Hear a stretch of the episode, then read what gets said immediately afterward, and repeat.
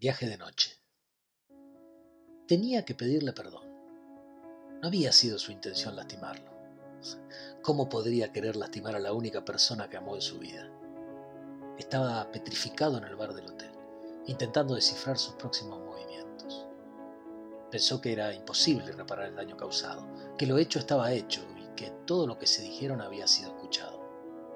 Pero necesitaba hacer algo al respecto. No sentía culpa hechos, ya que no habían ocurrido en la forma que todos creían, pero no dejaba de culparse por el dolor que le causó a la persona que más amaba. Afuera llovía torrencialmente. La noche estaba avanzada y quedaban pocas personas en el bar. En la barra, el muchacho que atendía, quien parecía implorarle que abandonara el lugar. Y en una de las mesas del fondo, a resguardo de miradas curiosas, una pareja disfuncional formada por una mujer ya entrada en años y un joven de contextura física que hacía pensar que se trataba de un deportista, en el mejor de los casos, o de un stripper, en la primera idea que le vino a la cabeza.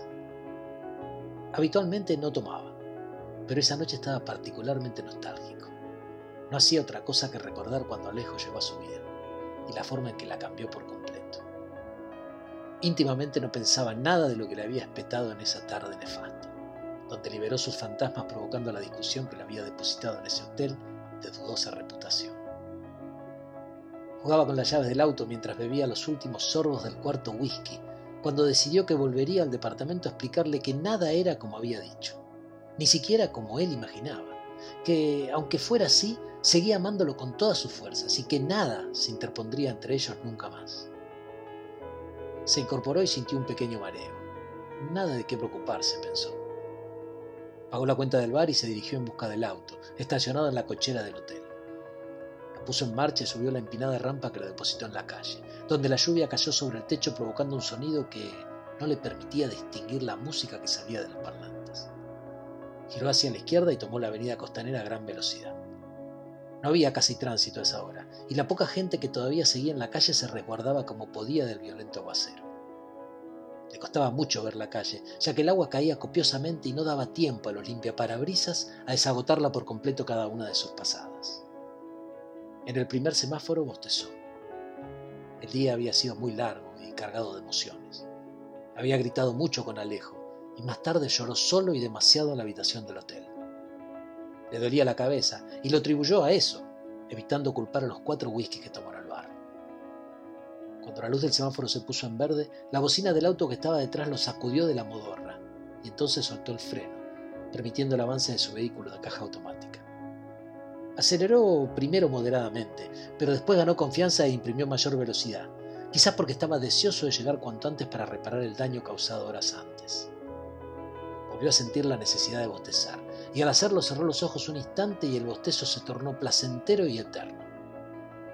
En ese preciso momento, sintió que todo le daba vueltas. Perdió por completo el control del auto, que se desvió golpeando la llanta contra el cordón derecho de la calle a elevada velocidad. Atinó a dar un golpe de volante, pero ello provocó que el vehículo diera varios vuelcos hasta quedar con las ruedas hacia arriba en el terraplén existente en la mano contraria a la que circulaba.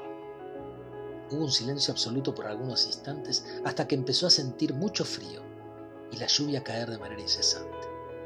Se llevó la mano a la cabeza y notó que le sangraba. No sentía dolores en el cuerpo, pero dedujo que estaba herido, con lo cual empezó a moverse lentamente con intenciones de salir del auto por la ventanilla del conductor, que había estallado con los impactos. Con movimientos lentos empezó a forzar la salida del auto y notó que nadie se acercaba al lugar del accidente. Una vez afuera se alejó por temor a una explosión, de esas que veía seguido en las películas. Cruzó la calle y se dio cuenta de que ya estaba muy cerca del departamento, de modo que decidió desandar los metros que quedaban a pie, bajo la lluvia que a esta altura ya no podía hacerle más daño, ya que se encontraba totalmente empapado.